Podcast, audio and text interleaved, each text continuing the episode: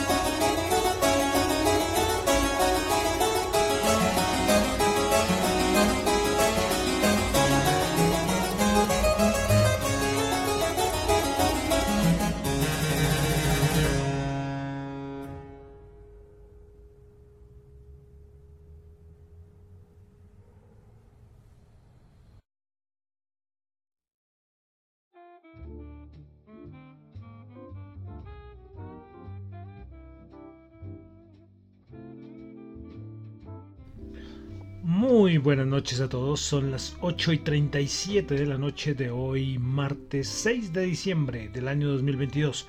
Mi nombre es John Torres y este es el resumen de las noticias económicas. Y comenzando con música, recuerden que estamos haciendo nuestro repasito por la parte de la historia de la música que nos faltó. Eh, hace unas semanas ya hace más de un mes. Terminamos nuestro recorrido musical 1922 al 2022 y pues ahora estamos haciendo también un recorrido no tan exacto en fechas, pero sí a nivel de la historia de la música, comenzando desde la época del Renacimiento y la idea es llegar a ver al siglo, al menos al siglo XX, me imagino, primera etapa del siglo XX. Pues bueno, estamos ya en la época barroca y estamos escuchando la sonata en D menor del italiano Domenico Scarlatti, eh, un italiano en la época, lógicamente, como estamos en el barroco, un italiano muy famoso. Y como ustedes pueden escuchar, el clavecín, ¿sí? este, este instrumento, el clavicémbalo, como le, también le dicen, es un instrumento muy barroco. Cuando ustedes escuchen ese instrumento, se van a acordar, espero que se acuerden del programa, ¿no? Eso es un instrumento de la música barroca. Recuerden que la música clásica se le dice a todo música clásica, que no se debería hacer, pero bueno. Eh, en esta etapa de la historia de la música eh, van a encontrar diferencias a lo que vamos a escuchar años o siglos más adelante, ¿no? A nivel de la música instrumental. Pero bueno, entonces comenzando con el señor Domenico Scarlatti el día de hoy, martes 6 de diciembre, comenzamos con el resumen de las noticias económicas, saludando a los que me están escuchando en vivo en Radio Dato Economía, en la aplicación como en la aplicación de Ceno Radio, como en la aplicación perdón, en la aplicación de Ceno Radio como en la web. Uy, Dios mío, que me enredé. Bueno, también saludo a los que me escuchan en el podcast. Muchísimas gracias a los que me escuchan en el podcast en Spotify y en Apple Podcast. También los que me escuchan en Google Podcast y en la aplicación de Fonte, en la aplicación donde ustedes por escuchar sus podcasts favoritos les dan satoshis unas fracciones de satoshis. Entonces siempre la aplicación la encuentran para iOS también y para Android. Bueno, vamos a comenzar hoy, martes 6 de diciembre. Hoy, hombre, hoy, hoy no fue un día muy bueno, ¿eh? hoy, bueno, a nivel de fútbol, mi equipo favorito del mundial era la selección española, que yo sé que no es la que mejor jugaba, pero bueno, uno siempre tiene un equipo y pues bueno, lo sigue y nada, hoy totalmente mal, mal, mal. Eh, mucho toque, eh, y nada, más, o sea, tú no puedes tocar y no generar opciones de gol. Claro, Marruecos aguantó y la selección de Marruecos haciendo historia, pasando a cuartos de final, ¿eh? cuartos de final y se enfrentará a Portugal. Eh, que hoy Portugal le dio un baile a Suiza, pero juegan muy bien ¿eh? los portugueses. Y se, ya, se, ya se acaba el mundial, ¿no? Se acaba el mundial. Ya nos quedan menos partidos. Esto cada cuatro años, bueno, cada cuatro años y medio, porque este como fue a final de año, pues es diferente. Pero bueno, a ver, vamos a ver qué pasa con la siguiente etapa del Mundial. Bueno, entonces vamos a comenzar con el resumen de las noticias económicas, recordándoles que lo que yo comento acá no es para nada ninguna recomendación de inversión, son solamente opiniones personales. Bueno, entonces comenzamos en Asia, como siempre comenzamos en Asia. Cuando hay noticias de África, comienzo por África, pero como no hay, vamos a Asia. Y es que eh, se sigue hablando mucho de cuáles los movimientos que va a hacer China con sus políticas de COVID-19. Eh, las políticas de COVID-0. ¿no? Entonces, según Reuters, eh, China podría empezar a bajar en ciertas zonas las medidas tan drásticas. Pero en otros lugares donde los casos siguen aumentando, pues serían, seguirían aumentando las, las medidas. Vale aclarar que es que la idea de China, y eso es lo que dicen varias fuentes, o sea, varios medios serios, que lo que quiere China es que antes de febrero del 2023 la cosa esté lo más normal posible para época del año nuevo chino, que es una época muy importante porque o si no la cosa se empezaría ya a preocupar y es que lo que siempre he dicho esto le va a costar varios puntos del Producto Interno Bruto a China entonces bueno seguiremos a ver porque en unas zonas las cosas medio se relajan pero después es como les después aparecen otras zonas pero yo les he dicho antes que China es muy grande muy grande bueno, dejamos China, vamos a la India. PMI de servicios 56.4, anterior 55.1. Tengo que ver el gráfico y es que los PMI, los datos macro de China son muy buenos. Bueno, también, eh, bueno, no es propiamente Asia, es Oceanía, y es que el Banco Central Australiano subió 25 puntos básicos sus tasas de interés al 3.10%, así como lo esperaba el mercado. Bueno, pasamos a Europa. Vámonos a España, donde tuvimos PMI de servicios 51.2, anterior 49.7, un dato pues bueno. Italia PMI de servicios 49.5 Em, Francia, PMI de servicios 49.3, Alemania 46.1, sigue bajando, anterior 46.4, y el de la eurozona 48.5, el PMI de servicios. Entonces solamente España sale y bueno, respira un poquito con ese PMI de servicios por encima del 50. Bueno, a un PMI que en los últimos meses le estoy teniendo en cuenta y es el PMI de construcción. Antes no lo tenía dando en cuenta, ahora sí, porque es que, por ejemplo, en Francia está en 40.7.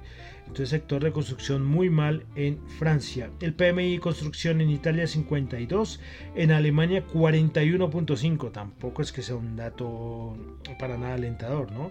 Y el de la eurozona 43.6, para que vean cómo está el sector de la construcción en Europa. Bueno, eh, más cositos, más, más cositos, más datos macro. ¿Qué me está pasando hoy? Eh, sí, es que hoy, como les digo, mm, bueno, aburrido por lo de España, pero también a nivel de mercado ya lo vamos a comentar. Uf, uf, uf también movidita las cosas. Bueno, eh, datos macros, seguimos con los datos macros de Europa, donde tuvimos órdenes de fábrica alemanas. El dato interanual se esperaba menos 4.8% y se ubica en menos 3.2%. Venta minoristas en la eurozona El dato mensual menos 1.8, esperaba menos 1.7 y el de interanual menos 2.7 se esperaba menos 2.6, un dato tampoco muy bueno. Bueno, cerramos en Europa con Turquía, con los datos de inflación y de índice del precio del productor. Comenzamos con el índice de precios del productor. ¿Saben cuánto está el dato interanual? 136. Y ojo, hay que, y no es un dato malo en el sentido de que el anterior había sido 157%. Y la inflación, dato interanual en Turquía, anterior 85.5 y bajó a 84,3%. Una barbaridad la inflación en Turquía. Bueno, dejamos Europa, vamos a pasar a Norteamérica, comenzando con Estados Unidos, donde tuvimos el ISM. Recuerden que ya tenemos el PMI y el ISM. Bueno, el ISM no manufactureros, no manufacturero, muchos le pueden decir que el de servicios, 56.5 anterior 54.4, un dato pues bueno, ¿eh? un dato el ISM, pero claro, vemos el PMI, ¿saben cuánto quedó el PMI? 46.2, es que la diferencia es una barbaridad entre el dato del PMI y el ISM, y el problema es que se miden o sea, la, mecánica es similar, pero a las personas a quienes hacen las encuestas y la forma en que evalúan es diferente. Entonces, por eso es que uno da 56.5 y el otro 46.2. ¿A quién creerlo? Pues bueno. Bueno, eh, les cuento. Eh, siguiendo con Estados Unidos, Reserva Federal, y es que Tim Iraos, este periodista de Wall Street Journal, que es el chivato de la Reserva Federal, porque en estos días no tenemos a ningún miembro de la Reserva Federal hablando porque estamos en la época en que ellos antes de reunir, una semana antes, no pueden dar ninguna declaración. Pero claro, pero viene este Timiraos, que, que no es un miembro de la Fed, pero es como si lo fuera porque es como el portavoz, y salió a, decir algo interesante. Eh, y es que, eh, bueno, pues los 50 puntos básicos de diciembre, pues no hay problema, pero el mercado estaba descontando que en el mes de febrero eh, se iba a aumentar 25 puntos básicos y este Timiraos empezó a decir que si las presiones salariales continúan, em, se podría empezar a analizar una subida de 50 puntos básicos en el mes de febrero. Es algo que no tenía para nada previsto el mercado y esto no es que sea muy bueno.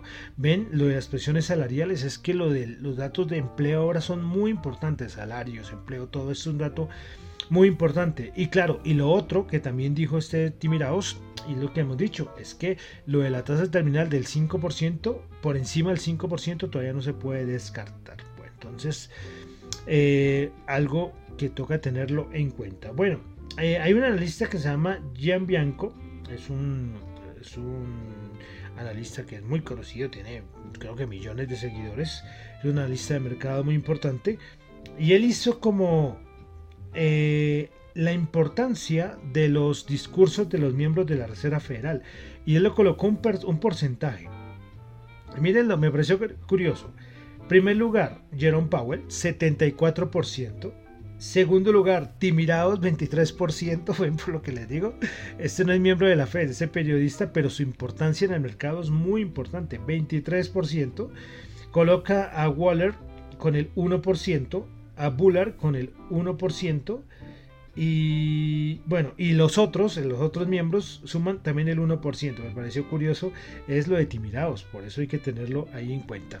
Bueno, eh, para finalizar, Estados Unidos tenemos a la Fed de Atlanta dando su nueva estimación de Producto Interno Bruto, anterior 2.8% y su estimación su nueva estimación de Producto Interno Bruto para el cuarto trimestre en Estados Unidos se ubicó en 3.4%.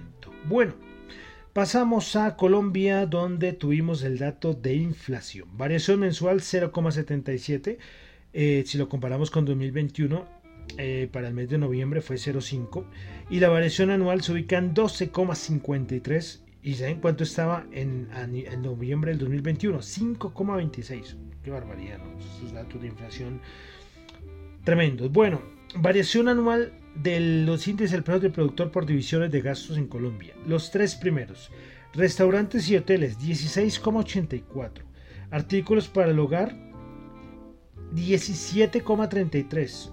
y alimentos y bebidas no alcohólicas 27,08. Bueno, ustedes han ido a hacer la compra, han ido al, supermercado, es una barbaridad, todo carísimo, pero carísimo. ¿eh? Y uno le ha tocado decir, no puedo comprar esto por esta marca, porque un momento subió. Y no es que solamente marca, es que como digo, son todos los alimentos. Ahí vienen carnes, ahí vienen granos, ahí vienen, bueno, de todo. Pero una barbaridad, 27,08. Y los de menor aumento, variación, fueron Alojamiento, agua, electricidad 6,8, educación 5,8 y el de menor información y comunicación con el 0,18. Bueno, la variación anual del índice de precios del productor por dominios geográficos. Los tres primeros, Cúcuta 15,71, Riohacha 15,51 y Valledupar 15,28. Los tres de menor, eh, bueno, tenemos a Manizales, bueno, los dos de menor, Manizales 12,14 y Bogotá 11,47. Eh, ¿Qué tal? ¿Qué tal? ¿Cómo será la cosa en Cúcuta? 15,71. Bueno, eh, listo. Vamos a continuar aquí en Colombia. Tuvimos también dato de exportaciones. Pues las exportaciones, la variación porcentual entre octubre del 2021 y octubre del 2022 fue del 10,9%. Bueno, agropecuarios, alimentos y bebidas aumentó el 0,7% combustibles y producción de industrias extractivas 15,5 aumentó, manufacturas 7,3% y otros sectores 22,3%. Bueno, más cositas de Colombia. Pues según la proyección, la nueva proyección del BBVA Research, la economía colombiana crecería al 8% en 2022, 0,7% en 2023 y 1,8% para 2024. Cada vez son más negativos respecto al 2023, ¿no? Las estimaciones. Bueno, entonces ya dejamos Colombia, vamos a pasar ya a la parte de commodities, noticias y otros bueno, comenzamos que tuvimos hoy los inventarios API de petróleo. Se esperaba una caída de 3,8 millones de barriles y la caída fue 6,4 millones de barriles. El petróleo con caídas importantes.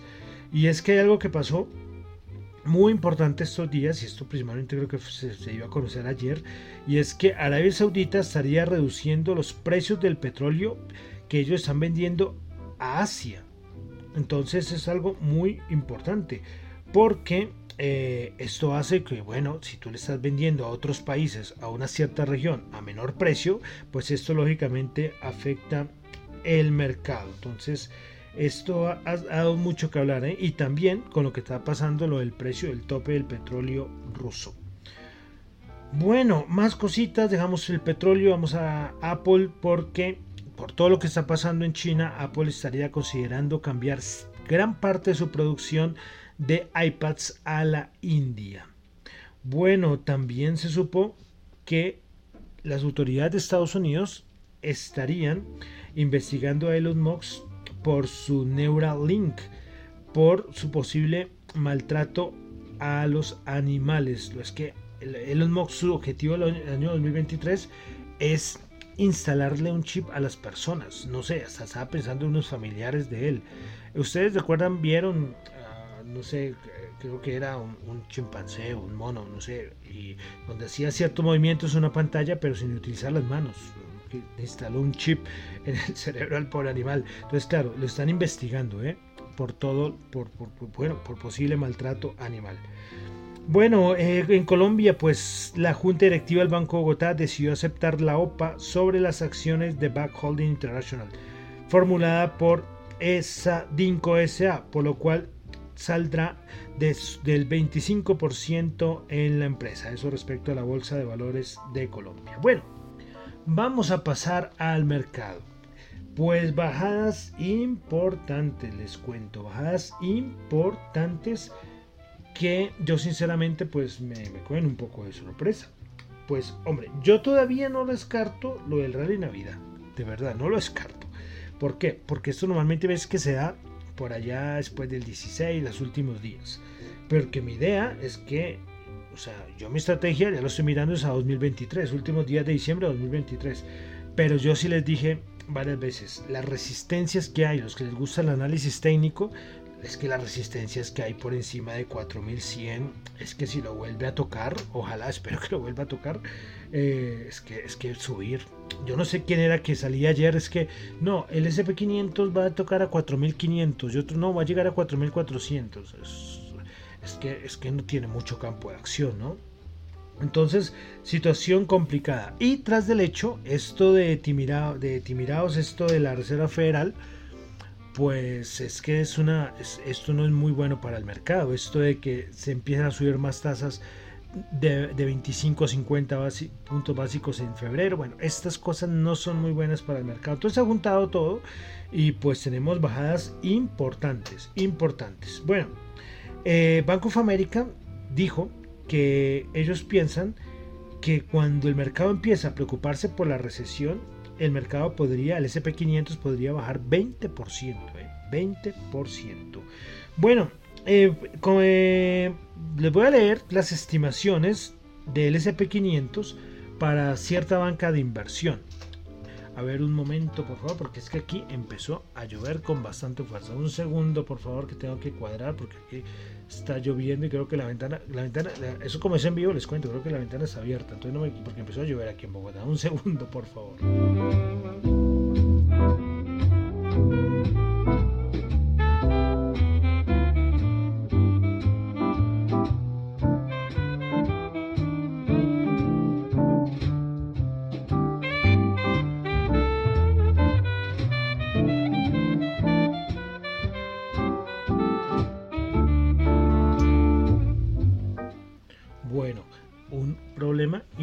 ¿Eh? que tenía un poco la ventana abierta y empezó a llover.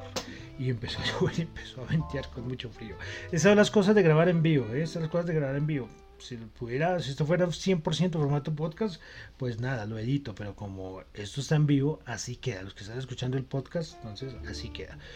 Pero bueno, entonces continuamos. Les iba a leer las, las estimaciones de la banca inversión respecto al SP500 para el año 2023. Morgan Stanley dice que para junio del 2023 el SP500 estará en 3.900 puntos. Barclays dice que para, para el 2023 el, para fin de año estaría en 3.675 el SP500, UBS 3.900, City 3.900, Bank of America, Bank of America ellos tienen como, bueno, ellos tienen como dos, eh, dos escenarios. Uno es pesimista, donde ubica 4.000, pero uno muy optimista, cuando lo ubica en 4.600. Goldman Sachs, 4.000 puntos, HSBC 4.000 puntos, JP Morgan 4.200. Y el más optimista son Wells Fargo, que lo ubica entre 4.300 y 4.500 puntos, y Deutsche Bank, que dice que en el 2023 el SP500 estaría en 4.500 puntos. Entonces ahí vamos a ver, a ver si me acuerdo. Y repasamos esto para el otro año, ¿no? Para ver que, si, quién acertó más. ¿Recuerdan hace un año? Todo, uno leía las estimaciones. ¿Cómo cree que va a estar el SP500 para el 2022? No, 5.000, 5.200 puntos, 5.500, ¿no? Cómo cambian las cosas. Es que este añito ha sido interesante. Bueno, entonces vamos a Listo. Entonces vamos a pasar entonces a ver cómo cerraron los índices el día de hoy. El Dow Jones bajando 350 puntos, 33.596. El Nasdaq bajando 225 puntos, 11.014. Y el SP500 bajando 57 puntos, 3.941. Una zona donde hay gente que empieza a poner muy nerviosa ¿eh? con esos niveles ya del SP500. Bueno, eh, y miremos, la última vez que revisamos nuestro VIX estaba en 19,86, ¿recuerdan? ¿Recuerdan que yo colocaba las zamboras? Pues ya les cuento que ya van 22,17. 22,17. Bueno, el dólar, el índice dólar, el DXY, 105,6, también recuperando algo de, terreno. Bueno, no muchísimo, pero sí porque recuerden que había alcanzado a llegar a los 104,1 y están 105,6. Y la rentabilidad del bono de los Estados Unidos. La rentabilidad del bono de los Estados Unidos la tenemos en 3,54. Esto sí se mantiene. ¿eh? Y es que ya venimos para el 2023 y por eso esa estrategia me parece muy interesante. Recuerden que cuando hay señales de recesión esto no es malo para los bonos. Cuando con lo que teníamos este año con la inflación sí era malo, pero otra cosa es la recesión. Recuerden que este año teníamos a las bolsas cayendo y a los bonos cayendo, pero el otro año puede ser que en gran parte, no sé, puede ser que gran parte o del año o todo el año tengamos, podemos tener una bolsa cayendo, pero los bonos no. Entonces hay que tener ahí presente. Bueno, vamos a la bolsa de valores de Colombia, el MSCI Colcap, que creo que estuvo en rebalanceo. Yo sí estuve descuidado con la bolsa de valores de Colombia.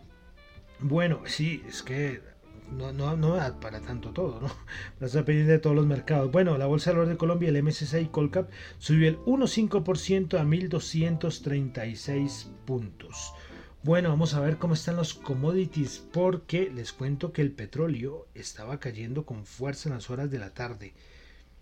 Eh, esta noticia que les comento eh, afectó, eh, afectó la noticia esta de la, de la venta de, lo que estaba diciendo Arabia Saudita vendiéndole petróleo a los a, Asia a un precio menor.